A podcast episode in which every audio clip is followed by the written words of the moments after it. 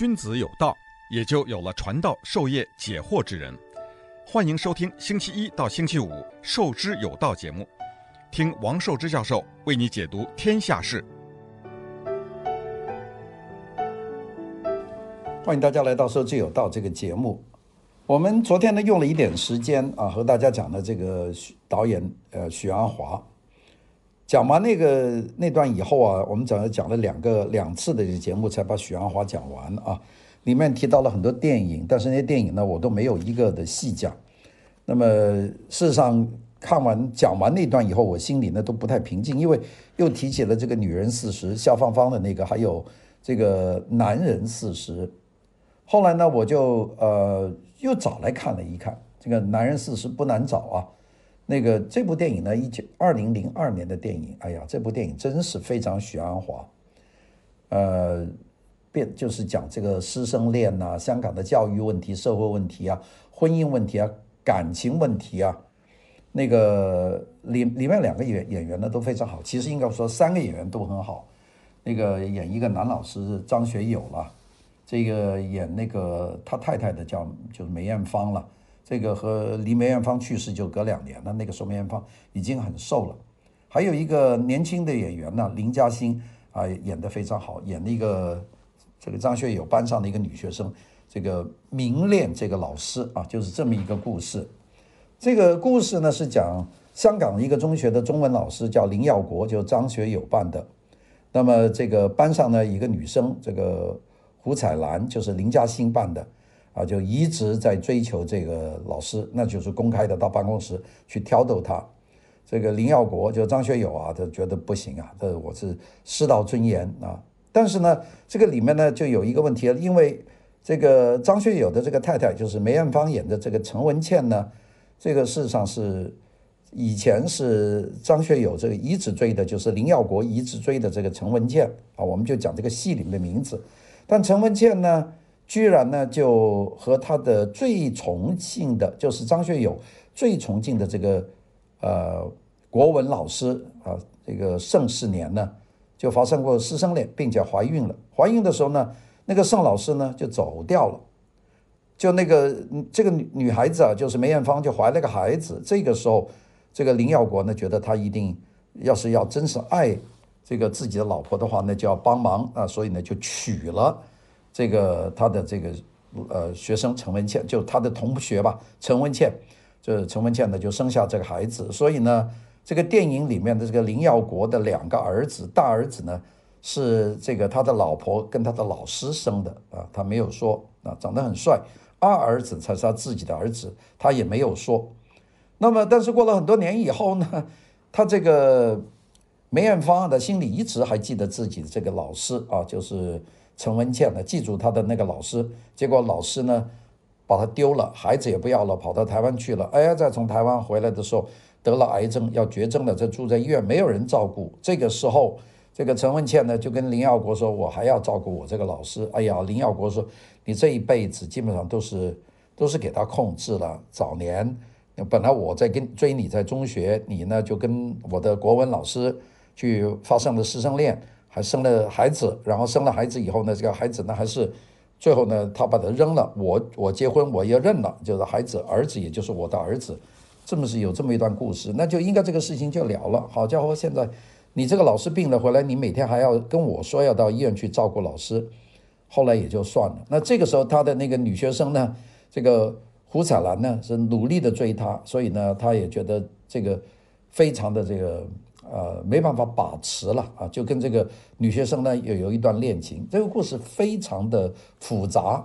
并且呢，那个他们一家住的这个美孚新村呢，这个是典型香港的这个所谓中产阶级的这个大型的现代这个楼宇楼宇按揭，就是这个呃林耀国和陈文茜二十年结婚，养大几个孩子，基本上都在还还这个房贷，就是就是这种这种问题啊，非常的。非常多的这个纠结，那里面讲了很多的话，那个事实上都是非非常的好听的。所以我这个电影呢，找来看了一次，那个好看。那个电影啊，呃，看了以后也是揪心，因为人呢都会老的，二三十岁你不知道，你到四十岁你所有东西都出现了很多问题，所有的矛盾都出现，在这个时候呢，你就要处理很多事情。这个电影并没有一个什么特特别的结局啊，就这么一个电影。大家如果有时间呢，可以找来看看。我大家跟大家说，这几天讲这个美这个许鞍华呢，我也讲到这个电影啊，呃，重温了这些人。那么张学友呢，现在还依然是一个非常好的一个 一个明星啊，戏呢少多了。梅艳芳呢已经离开我们十十多年了啊，这个里面那个呃里面演那个非常漂亮的这个呃胡彩兰啊，这个这个胡彩兰呢还是还是现在还还在这个第一线的胡彩兰，这个这个李嘉欣啊。这部电影呢出来以后得了很多的奖啊，二十一届香港金像奖就得了三项：最佳配角安西，最佳女配角林嘉欣，最佳女演员林嘉欣。这个后来在香港的电影评论学会大奖，这个《男人四十》呢是获奖的啊。这个第八届香港电影的金紫荆奖，这个林嘉欣也是获奖的。林嘉欣为这个电影获得了好多个奖。华语电影传媒大奖呢，这个电影呢得到了最佳女演员，就梅艳芳得得奖的那个第三十九届金马奖，这个电影呢林嘉欣获得最佳女配角、最佳女男新演员，还有最佳原剧本的奖，这都得了很多奖。这个这部电影呢是一个好电影。那讲完的那个呢，我按照我的计划呢是应该和大家去继续去讲下面一个的导演，我准备好了就是张艾嘉、陈冲啊，这样跟大家讲下来。呃，但是呢，我觉得按照这个讲讲故事的逻辑呢，我就是讲一段停一下，就不要一口气从头讲到尾，因为一口气从头讲到尾呢，大家听得很闷。所以我们今天的时候还是跳回一个我们原来的题目，就是讲过一段的那个叫做“洋务的兴衰”啊，就洋务运动的兴衰。那这个题目听起来有些严肃，但是一样的是很有趣的。呃。我们今天呢，特别和大家讲讲呢，就是洋务运动的一个很重要的一个点啊，一个支点，就是这个中国海关。这个中国海关说，这个清朝海关，你有什么好讲呢？呃，清朝海关呢，是个还是非常值得一讲的，因为这个清朝海关呢，是英国人管的海关，哈，这个那个英国人的海关呢，是交给一个。呃，一个非常重要的人叫赫德爵士啊，叫做 Robert Hart 啊，Hart 是 A H A R T，这个 Hart 呢，他一八六四年开始就到北京去执掌这个清朝的海关，大家说很奇怪呀，清朝政府的海关怎么给外国人管呢？其实这个外国人管中国海关呢，是管到民国啊，并且呢是这个中国这个政府里面。在那么这个分权到处的税都拿不到中央政府的时候，唯一的一个中央政府能够收税的、能有有固定收入的，就这个海关。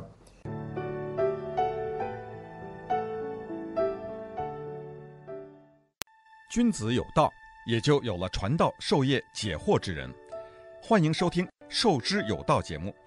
听王寿之教授为你解读天下事。那我们今天呢，就讲讲这个所谓的海关在这个洋务运动里面的重要性。我们先讲讲这个 Hart 啊，这个何德博士，英文名叫 Rob Hart 啊，他呢是一个外交官，本身是个 North Ireland 啊，北爱尔兰人啊。他呢这个一八五三年在英国的 Belfast 女皇大学啊，在那里毕业。他一八五四年呢就。来到了这个中国，十九岁来中国吧？你想想他，他呢在清朝，一直到民国，呃快要出现的时候，他都控制这个海关，他当的这个海关总税务司，多长时间呢？一八六一年到一九一一年，半个世纪，五十年，这个中国通啊，这个这个人呢，我们得讲讲啊，那个他是一八三五年生于这个英国的。北爱尔兰 （North Ireland） 的一个一个一个小地方，爸爸呢是叫做 Henry Hart，是做一个做蒸馏酒的啊，这个这个威士忌酒啊。那么他在那里读书了，那么这个我们就不说了。呃，喜欢读书，这个并且读书读得非常好啊。那么这个获得了奖学金等等了。那么一八五四年。被这个 Queen's College 这个女王学校呢就提名，就要派到中国去，就是当中国的领事啊，就是不是总领事了，就是领事团。十九岁来到伦敦的外交部，当时他经常和伦敦的外交部的这个次长，就是外交部的副部长嘛，叫哈蒙特，呃，跟这个埃德蒙·哈蒙特见面。那么，一八五四年呢，这个外交部呢就派他去中国。赫德呢，就是 Hart，从这个 Southampton，这个南安普顿就出发。那当时走那个路很长了，到亚历山大港，这个呃埃及，到苏伊士，到加勒，到孟买，到香港。那么在香港呢，就是担任见习啊，就是见习翻译，你要学中文呐、那么在港督，当时叫保宁啊，这个当时的这个英国在香港有总督嘛，这个保宁叫 Sir John Boring 啊，Boring，这是香港的做过港督的这么一个人，Boring 第四任港督吧。他在港督这个 Boring 的手下呢，就在英国驻华商务总监署就担任见习翻译三个月。Boring 呢，这个回到香港。就派这个赫德呢，这个 Hart 到宁波的英国领事馆呢担任翻译官，这样的去了宁波。宁波到现在还是有一个那个旧的英国领事馆的这么遗址。那么，一八五五年，英国驻宁波领事和葡萄牙的领事发生冲突呢，就被调来了，就是都是在宁波担任职务，但是英国的和葡萄牙的就发生冲突，那么就没有人当英国领事，那不行啊，宁波也是个很重要的一个点呐、所以 Hart 呢。就被要让他当几个月的领事，他呢在工作上呢处事不惊，善于判断，所以上级呢很赞赏他。Hart 呢在新理事上任以后呢，他就回到原职，也不当领事了。那么这个时候呢，他一直就待在宁波。一八五八年，这个 Hart 呢就被到调到这个英法联军嘛，英法联军就要打了。英法联军当时占领了广州，他呢就把他调到了从宁波就调到了广州。担任这个 Allied Commission，就是这个我们叫叫叫什么洋务洋务政务总局吧，叫做 Allied Commission，在那里当书记官，叫 Bookkeeper 啊，然后又做香港这个我们叫做书记官，就香港的这个总督的书记官。他在政务局的总上司呢，叫巴扎里啊，巴这个巴扎里也是很重要一个。英国的一个一个重要的外交家家了，叫做 Sir Henry Smith Parkers 啊，巴巴夏里嘛。我们看呃有很多中国第一次鸦片战争，这个巴夏里在里面是个重要的人。那么赫德呢，在这个政务局就帮巴夏里做事的时候呢，他对工作呢是非常的感兴趣。巴夏里呢在广州城内巡防的时候呢，经常就带着赫德呢就一起出行，就带着这个 Hart。一八五八年的十月份，这个 Hart 呢就担任英国驻广州领事馆的阿扎国手下的这个翻译官，他的中文讲得很好，当然讲得多好我们不知道。那个时候外国人能够讲汉文就不错了。到了一八五九年，当时两广总督叫劳崇芳，就请 Hart 出面呢，在广东建设一个类似上海海关的这么一个一个海关啊，就让他帮忙在建，因为上海海关那个海关大楼有大钟，很漂亮啊。鸦片战争以后，那么所以呢，这个那个在上海的海关呢是李泰国建的啊。这个李泰国呢是这个也是个英国人呐，不是一个 不是一个新造人呢，叫 Horatio Nelson Leigh 啊，叫李泰国啊。这个这个人呢是一直在中国呢，就是中文非常好啊，做过这个英国驻上海的副总领事。并且呢，做了很多事情啊。李泰国，那个他呢，就李泰国呢，上海就建立了上海海关。现在上海外滩的海关呢，就是李泰国建的。所以呢，当时的两广总督劳崇光呢，就请 Hart 出面呢，在广州建立一个海关。现在广州这个西堤的海关就是 Hart 做的这个海关，那个海关大楼还是很好看的一个大大楼。那么这个后来呢，这个何德说我对海关事务一窍不通。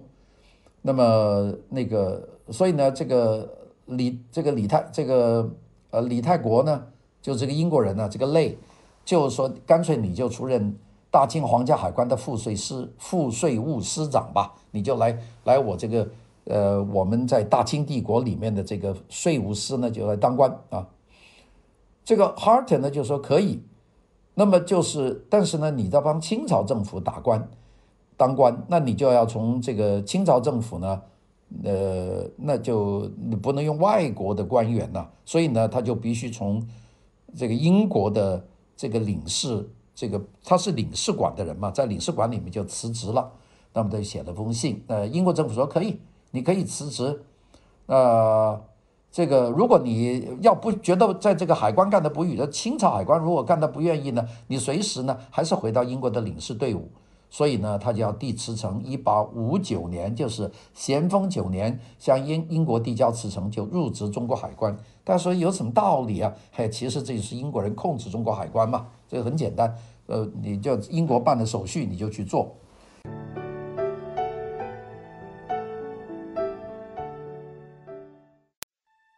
君子有道，也就有了传道授业解惑之人。欢迎收听《授之有道》节目，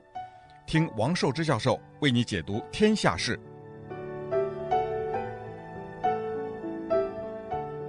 好了，一八五九年，咸丰九年，何德辞去了在英国领事馆、广州啊等等这些地方的职务啊，就加入中国海关。就首先是当什么呢？当粤海关副税务司。就是粤海关的这个副关长啊，就管税的啊，这个是广州，广州就是现在我们到西堤看的那个，就是一八六一年当了两年，当时太平军呢打到上海附近，这个李啊，这个李泰国啊，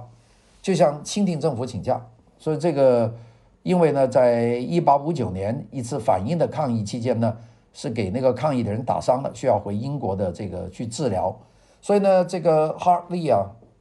这个就不能够。就不能在这个在上海了，但太平军要打过来了，所以呢，这个时候，呃，李泰国呢就离开上海的时候呢，就找了两个在清朝的这个税务司的总税务长，就找了两个人，就一起呢就要他留在上海，一个叫乔治·亨利·菲兹罗伊啊，这个菲兹罗伊，另外一个就是这个 Robert Hart，这个赫德，菲兹罗伊呢，他愿意待在上海。和赫德呢，当时的作用呢，就是到中国各地呢去筹办海关，就是一个坐镇上海，呃，一个呢就是到全国去筹办各种清朝的海关啊，这英国人去办，那么跟着《天津条约》就签署了，中国的通商口岸就多了。我们知道，在刚刚鸦片战争以后没多久，这个中国清朝政府的海关只有三个城市有。到了一八六几年呢，中国有二十多个城市有海关，这就一下就多的多了很多。这都是何德在各地去筹办的。中国的通商口岸越来越多，海关呢急需扩张，管理日益多的国际贸易。那么，所以呢，这个一八六一年，何德呢就建议这个总理衙门啊，这是讲清朝的总理衙门要去买军舰啊，这所以呢就是。买这个阿斯本舰舰队啊，就是整个在英国买一个舰队，这就是一个一个一个过程吧。但是呢，这个何德呢，他和当时愿意这个对外国开放的这个恭亲王啊的关系很多啊。一八六二年，他就和恭亲王合作，就倡议呢，在北京，在中国开了。第一所新式的学校，这是中国名义上的第一座真正的新式的学校。以前都是私塾嘛，这叫京师同文馆，并且呢，在广州呢就设立了广州的同文馆的这个师部，就是京师同文馆的师部。这个是清末自强运动期间清朝办的外语的人才学校，同文馆教外文的，主要是教外国的语言，是中国最早的新式的教育机构。一八六二年。建立到一九零零年才停办，后来在哪里呢？后来呢就进入京师大学堂，这个现在呢是北京大学外国语学院，就是这个呃这个京师同文馆，这个京师同文馆，而这个主要的推动人之一呢就是这个 Hart 啊，就是何德，这个何德，他和恭亲王在在推动的，那么这个他在那里呢就不断的推动中国的这个。学生学习外语啊，外国文化学科学啊，经费呢完全由海关去做。这个 Hart 在海关里面呢，把海关做海关做成一个国中国，就是清朝政府管不着，但是呢，固定的向清政政府呢给钱。我们知道清朝政府就是就乱了，那个太平天国以后啊，各个地方的这个省啊，都基本上是有自己的这个税收，叫厘金啊。清朝政府没钱，清朝政府唯一拿到稳定的钱就是海关，所以这个何德呢就帮清朝政府打理海关。清朝海关这个在何德的管理之下呢，变成一个非常稳定的高效率的机构，基本上雇的都是外国人，中国人在里面只是做比较低级的这个职位，他就做得很不错。那个，并且呢，他在同文馆培养出来的能够讲外语的中国学生，又懂科学、懂数学的学生呢，也由他的这个这个办这个推进了税务税务局这个海关。海关呢是给钱办的这个同文馆，就是这个培养这个中国的能够涉外的人才是由海关给钱办的，这个就是赫德的这个主张。那么，所以呢，啊、呃，海关呢就在那里做的是很不错的。一八六三年，当时这个李泰国这个利啊，就回到上海了。那么，但是呢，他还是要求中国买这个阿斯本这个军舰啊。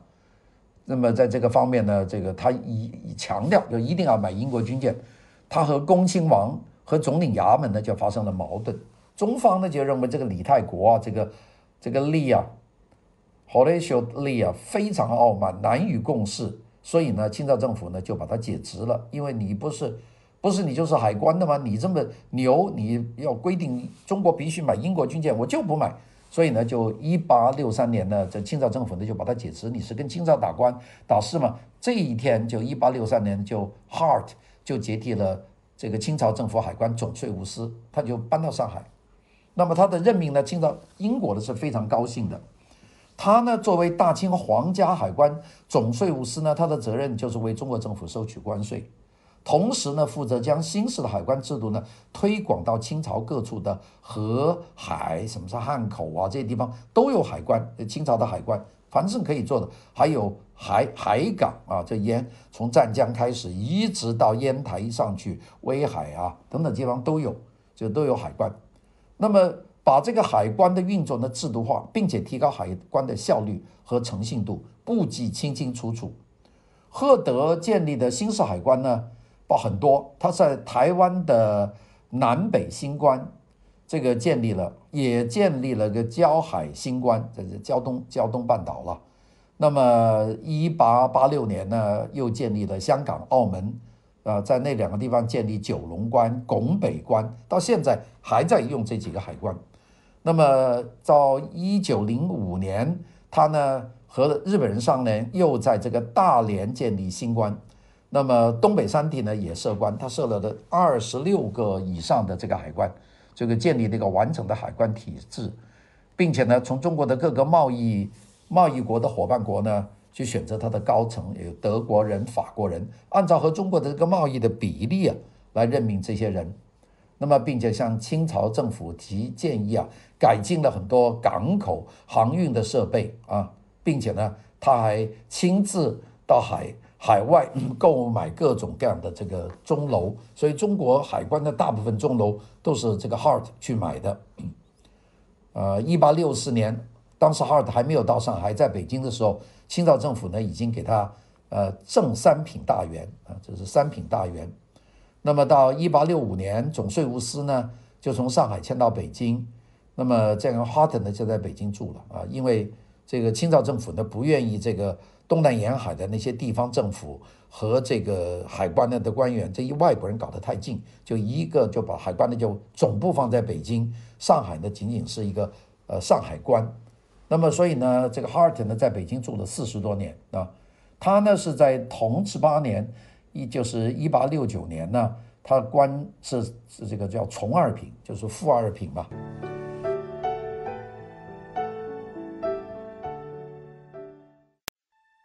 君子有道，也就有了传道授业解惑之人。欢迎收听《授之有道》节目，听王寿之教授为你解读天下事。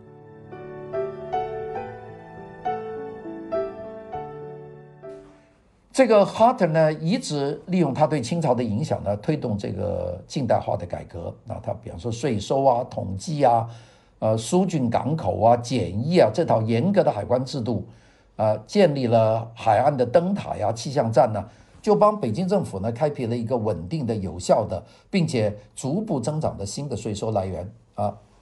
它呢比那个清朝的旧式的衙门呢要清廉，甚至呢是全球最清廉的海关。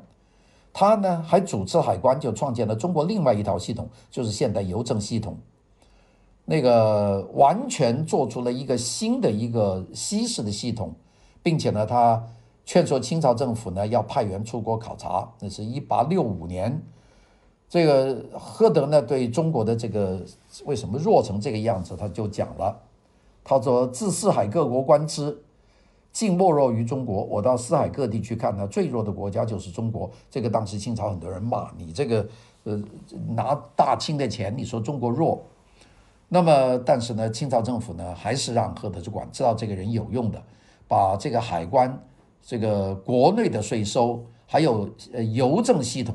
都交给赫德管。所以，赫德管中国的海关，管中国的国内的税收，管中国的邮政，都管得很好，特别清廉啊。